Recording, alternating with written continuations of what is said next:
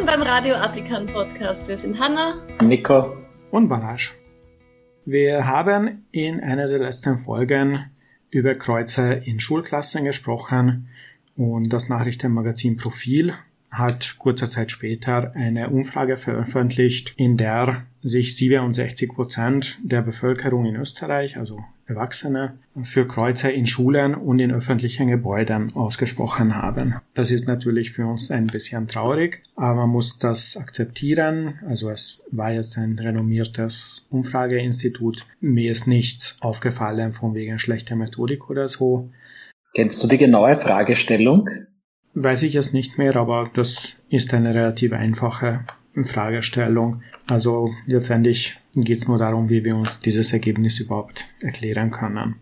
Mhm. Ich denke mal, es existiert immer noch diese verbreitete Ansicht, und das habe ich sogar schon von AtheistInnen gehört. Ja, ich selber glaube ja nicht daran, aber für die Kinder wird schon okay sein oder schadet ihnen nicht, wenn sie ein bisschen christliche Moral mitbekommen. Und ja, offensichtlich wird das mit Kreuzen gleichgesetzt. Wir haben ja ganz schön herausgearbeitet, dass ein Kreuz allein nicht christliche Moral unterrichtet, sondern eher, dass man gezwungen wird zu etwas. So ist das, damit müssen wir jetzt leben.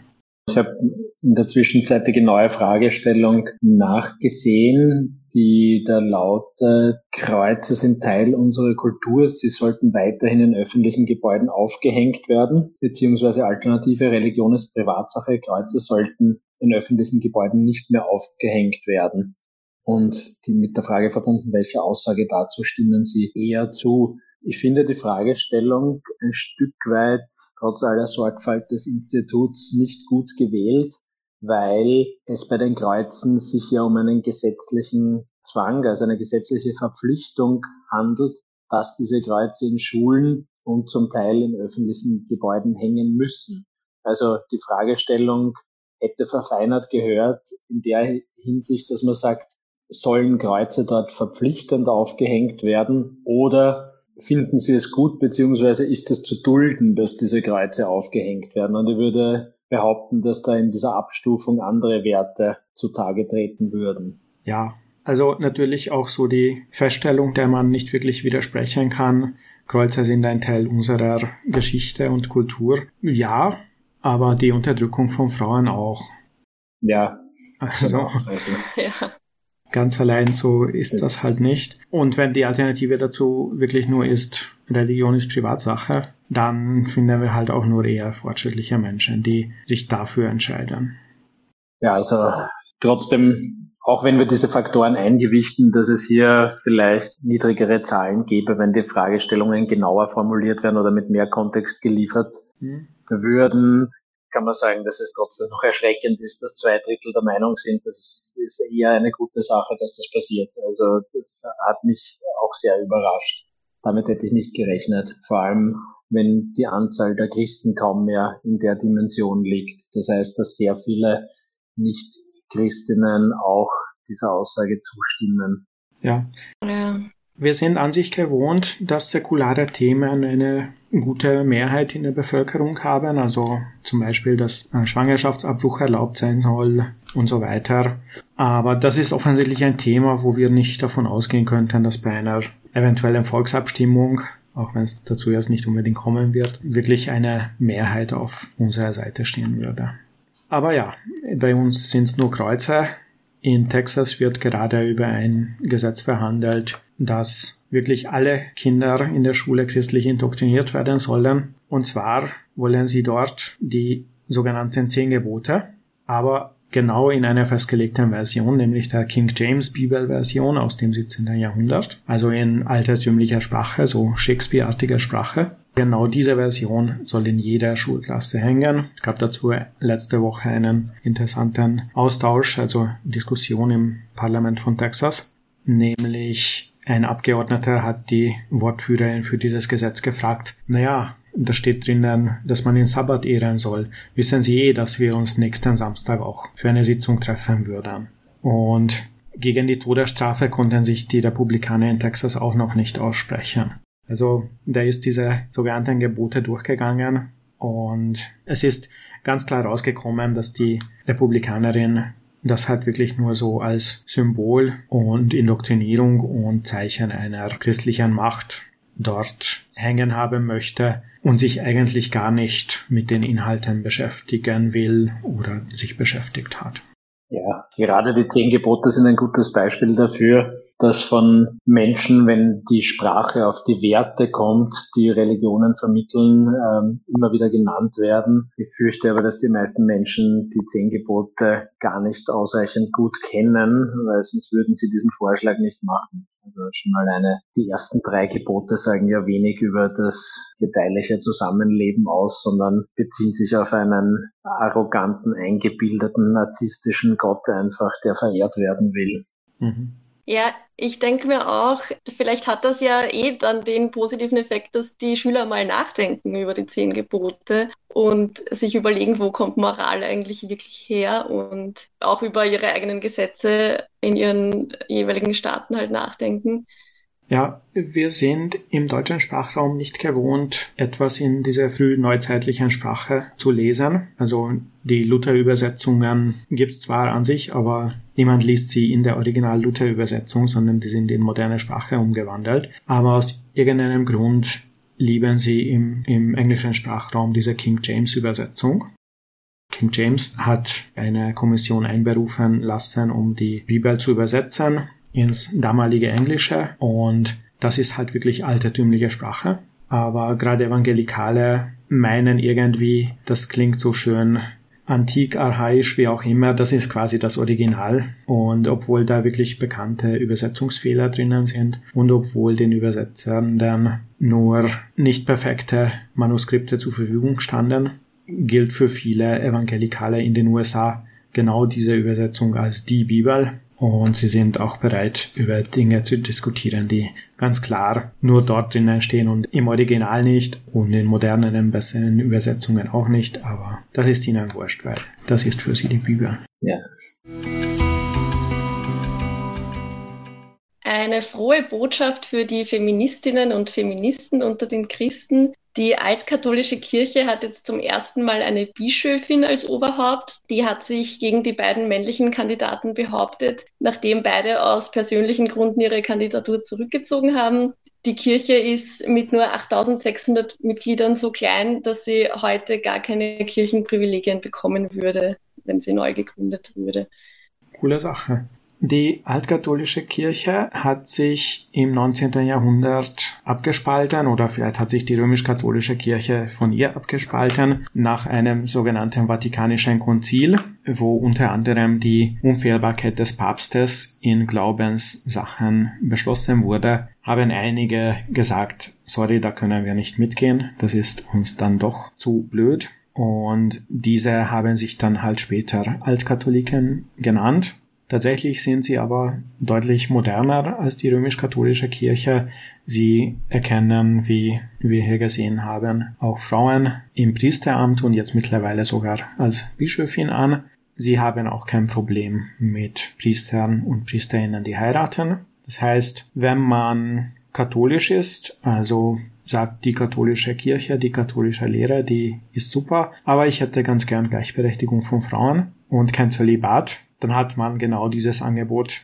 Wir haben ja schon bei den Austritten gesagt, wenn es die Leute gibt, die sagen, eigentlich bin ich katholisch, eigentlich glaube ich an Gott, aber ich möchte ganz gerne weibliche Priesterinnen, die hätten ein Angebot, nur sie gehen jetzt nicht so massenhaft zu der altkatholischen Kirche rüber, dass man das wirklich ernst nehmen könnte.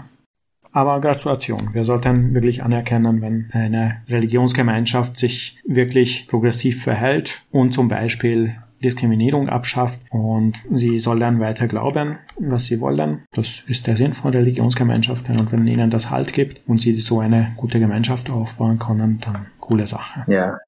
Es ist natürlich trotzdem eine zweischneidige Sache. Ganz pragmatisch ist es natürlich zu begrüßen, wenn sich Religionsgesellschaften so modernisieren, dass sie den Wahnsinn ein Stück weit weniger wahnsinnig normalisieren. Aber es macht natürlich das prinzipielle Problem mit dem Glauben nicht ungeschehen, beziehungsweise sogar im schlimmsten Fall salonfähiger. Aber mit, mit einem Blick darauf, wie sich die Zahlen der Konfessionsfreien entwickeln und wie sehr sich Menschen von Glaubensangeboten abwenden, braucht man sich auch hier keine Sorgen machen. Spannend finde ich auch, dass die Anzahl der Mitglieder der altkatholischen Kirche zu gering ist, als dass eine gesetzliche Anerkennung heute möglich wäre. Damit sind die Altkatholikinnen nicht die einzige Religionsgesellschaft, da gibt es auch andere die diese Zahlen nicht mehr schaffen würden. Und genau genommen sollte das dann eigentlich rückabgewickelt werden,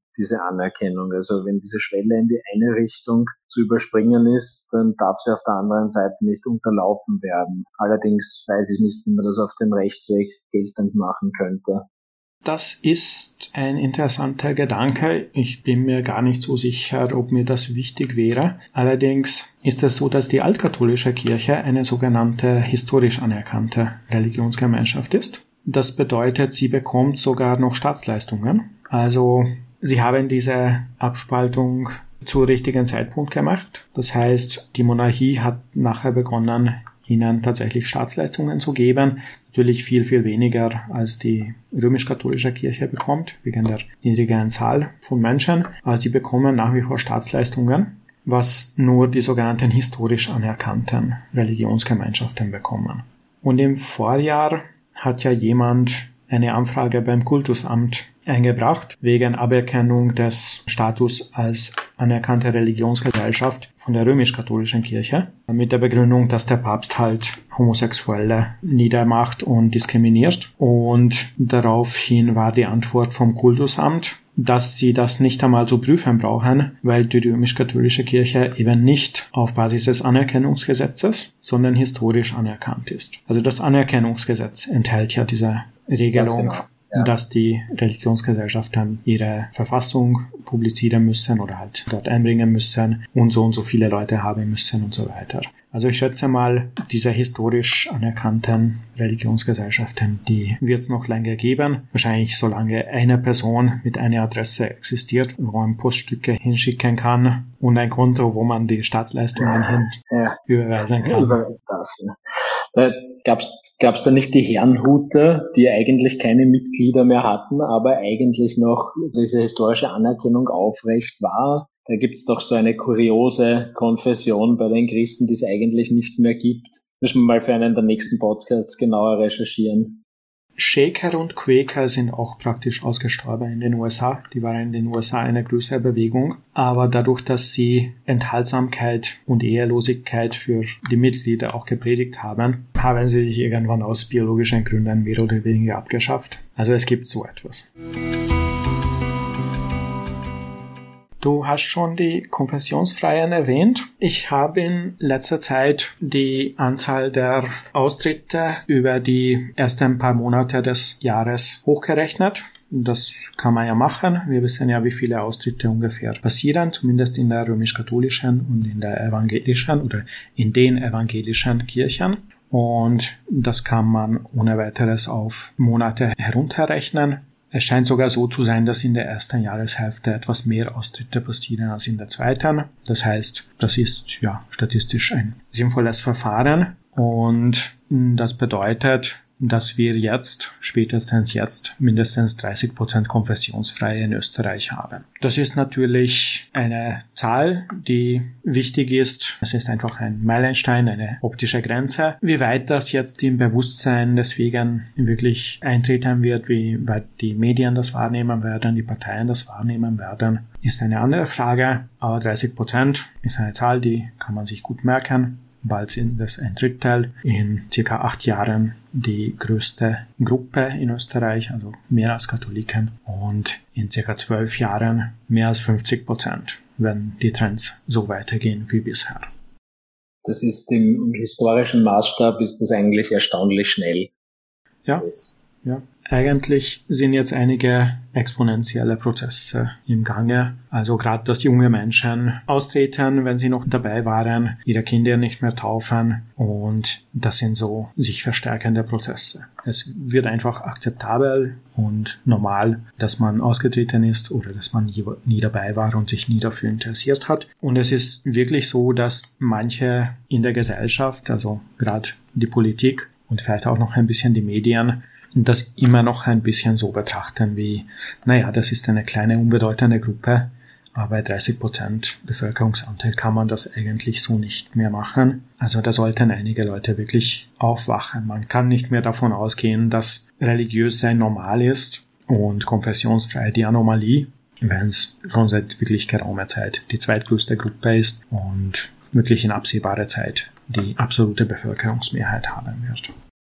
Ja, also das ist dann auch der Zeitpunkt, an dem oder der Zeit der Zeitraum in den nächsten Jahren, den du beschrieben hast, in den nächsten 10 bis 20 Jahren, in dem die Politik wahrscheinlich dann wirklich einmal auch handeln muss und sich diesen Privilegienbestand einmal genauer ansieht. Und da, da geht es dann schon auch sehr stark um symbolische Sonderrechte, die hier bestehen. Also die Kreuze im Klassenzimmer sind dann natürlich ein extrem gutes Beispiel. Bei denen lautet die Bestimmung ja auch, dass wenn mehr als die Hälfte der Schülerinnen und Schüler einer christlichen Konfession angehört, hängen muss. Also da wird es sicher einige Auseinandersetzungen geben, die bislang einfach nicht geführt worden sind. Ich glaube nicht, dass man dann mit den großen Brocken beginnen wird. Also Subventionen, Absetzbarkeit, Kirchenbeitrag, Steuererleichterungen, ganze Ausbildungsbereich. Also da wird wahrscheinlich nicht zuerst hingegriffen, aber das ist dann sozusagen im nächsten Durchgang wird das passieren. Mit dem Ethikunterricht als Ersatz konfessionellen Unterricht hat sich speziell die katholische Kirche, weil letztendlich geht es hier oft nur um die, hat sich da ein Stück weit schon abgesichert und ist ein kleines bisschen entgegengekommen und hat sozusagen das Sterben des Religionsunterrichts ein Stück weit äh, künstlich verlängert mit dieser Regelung jetzt. Aber auch die wird sich ändern. Da ist durchaus absehbar, dass sich hier die Sache umdrehen kann, dahingehend, dass der Ethikunterricht verpflichtend wird und der Religionsunterricht dann einfach zusätzlich besteht. Weil die jetzige Regelung ist einfach auch nicht in sich konsistent. Es können noch immer zum Beispiel Religionslehrerinnen Ethik unterrichten gleichzeitig. Und es gibt auch Fälle, ich habe das zufälligerweise gestern gehört, jemand meldet sich vom Religionsunterricht ab und hat dieselbe Person als Lehrerin im Ethikunterricht. Dürfte keine Seltenheit sein, so eine Konstellation. Ja. Was die Konfessionsfreien nicht wirklich haben, ist eine schöne große Zahl, die sie nennen können als Anzahl von Mitgliedern. Natürlich ist die Anzahl von Mitgliedern auch bei den Konfessionen, bei den religiösen Bekenntnissen eine komplett künstliche, weil sobald einem Kind Wasser über den Kopf geschüttet wurde, gilt es schon als katholisch, auch wenn es noch nicht sprechen kann und keine Ahnung hat, was ein Gott ist. Deswegen ist es ganz wichtig, wenn man eine säkulare Person ist, sich als Atheistin, Humanistin ansieht, ist es ganz gut, wenn man in einem entsprechenden Verein Mitglied ist, weil einfach diese Zahlen auch eine Rolle spielen. Also bei den Atheisten Österreich, beim Humanistischen Verband Österreich Beide sind verlinkt. Auf jeder Seite der Podcast-Show Notes sind ein paar hundert Menschen Mitglied. Natürlich gibt's viel mehr Konfessionsfreie, ganz viel mehr AtheistInnen, HumanistInnen. Aber wirklich die Mitgliedschaft im Verein, selbst wenn man nichts macht, wenn man nur einmal im Jahr einzahlt und ein bisschen die Nachrichten verfolgt oder die Newsletter vom Verein bekommt, das ist eine gute Sache. Damit kann man die säkulare Szene in Österreich auch weiterentwickeln. Bei den Atheisten Österreich gibt es übrigens auch eine Gratismitgliedschaft. Man muss ja nicht einmal dafür bezahlen, aber man ist in einer gewissen Form dann doch repräsentiert. Was machen die so, die Humanisten und die Atheisten? Die Humanisten haben ganz viele Initiativen, die sich eben auf die Verbesserung der Situation der Konfessionsfreien konzentrieren. Also beim Ethikunterricht, beim selbstbestimmten Sterben gab es größere Initiativen. Und aktuell ist die Aktivität die Vorbereitung des Zentralarzt der Konfessionsfreien in Österreich, einem Dachverband, der die ganzen atheistischen, humanistischen und konfessionsfreien Vereine, Verbände, Gruppen in Österreich zusammenfassen soll, damit es dann einen Ansprechpartner zum Beispiel für die Parteien, für die Politik, für Ministerien und für Medien gibt, um gemeinsame Standpunkte in die Öffentlichkeit zu bringen und zu repräsentieren. Und die Atheisten in Österreich publizieren ganz viele kirchenkritische oder religionskritische Sachen und unterstützen andere in, in, in den genannten Bereichen. Also es ist weit mehr als nur die Ablehnung von Dingen, die man weltanschaulich nicht teilt, sondern es gibt eine Reihe von Aktivitäten, die dadurch unterstützt werden und die damit auch einfach stattfinden können. Und letztendlich schon ein wichtiges Ziel auch natürlich eine politische Lobby in gewisser Art und Weise aufzubauen, die in der Lage ist, hier diese Diskriminierungen, unter denen vielleicht viele persönlich gar nicht leiden, aber die auf einer prinzipiellen Ebene falsch sind, wegzubekommen. Mhm. Ja, ein Thema haben wir heute noch. Der Vatikan klärt natürlich auch gerne auf, was in einem Land ganz ähnlichen Namens im Vatikan passiert, damit wir wissen, welche Angebote für die dortigen Mitglieder geschaffen werden. Und so ist es passiert, dass der Vatikan eine Beobachtungsstelle für Marienerscheinungen eingerichtet hat. Das klingt natürlich aus einer innerkirchlichen Sicht vielleicht ganz logisch. Also man, man kennt ja diese Wallfahrtsorte, wo irgendwann einmal irgendwelche Leute irgendetwas halluziniert haben und offensichtlich ist die katholische Kirche daran interessiert, diese Phänomene, Erscheinungen, Berichte über unerklärliche Ereignisse Tränen auf Statuen, die da Blut und Wasser heulen, auch irgendwie zu untersuchen und aufzuzeichnen. In Österreich gibt es übrigens keinen kirchlich anerkannten Erscheinungsort. Der, der Prozess, der, der hier eingerichtet wurde, ist so, dass unabhängige Menschen mit wissenschaftlicher Bildung ein Gutachten schreiben und der, der Bischof ohne naturwissenschaftliche oder wissenschaftliche Bildung oder bestenfalls mit der Bildung, die ein Theologiestudium in der Hinsicht bieten kann, entscheidet, ob dieses Phänomen wahrhaftig ist oder nicht. Aber die, die Ergebnisse sind schon im Vorhinein eingeschränkt worden, die möglichen Ergebnisse. Also Strafen durch Gott zum Beispiel können nicht als echt anerkannt werden. Ja, dieser, dieser Prozess folgt natürlich nicht den Grundtugenden, die man an einen wissenschaftlichen Prozess anlegen darf, ist nicht wissenschaftlich, ist nicht objektiv, beugt sich nicht den, den zwei Werkzeugen Logik und Empirie und ist denen auch nicht zugänglich. Also man kann sich selbst ausrechnen, was von diesen Phänomenen dann gehalten werden darf. Und es gibt da, Ballasch, du kennst das sicher und kannst mich da sicher korrigieren, aber es gibt ja auch diese Aussage, dass die Wahrnehmung eines Wunders eigentlich nur durch, durch ein größeres Wunder als solches auch belegt werden kann. Also wenn man da etwas verschachtelt jetzt beim Sprechen, aber vielleicht weißt du, worauf ich anspiele. Du meinst, außergewöhnliche Behauptungen bedürfen außergewöhnlicher Evidenz? Und Richtig. Nicht einmal nur gewöhnliche Evidenz. Ja. Ja. Also dieses Strafen durch Gott Thema, das ist ja etwas, was die römisch-katholische Kirche irgendwann entschieden hat, dass das nichts sein kann, weil der Gott halt gütig sein muss. Das heißt natürlich, sie ignorieren das komplette Alte Testament und auch die Tatsache, dass sie denjenigen, die sich nicht an ihre Regeln halten, mit ewigen Qualen drohen, was von außen gesehen mit einem gutmütigen Gott nicht wirklich zusammengeht und Strafen durch Gott ja durchaus irgendwie logisch macht. Aber ja, sie schließen das aus und sagen, ein Phänomen kann nicht echt sein, wenn das durch dieses Phänomen äh, hervorgebracht wird, was wirklich komplett seltsam ist. Das ist so, als würde man in der Astronomie sagen, wenn wir einen Stern finden und die Anzahl de, der Planeten untersuchen, akzeptieren wir dieses Ergebnis nur, solange die Anzahl der Planeten unter 15 ist. Wenn es 18 mhm. sind, dann glauben wir nicht, dass es den Stern gibt.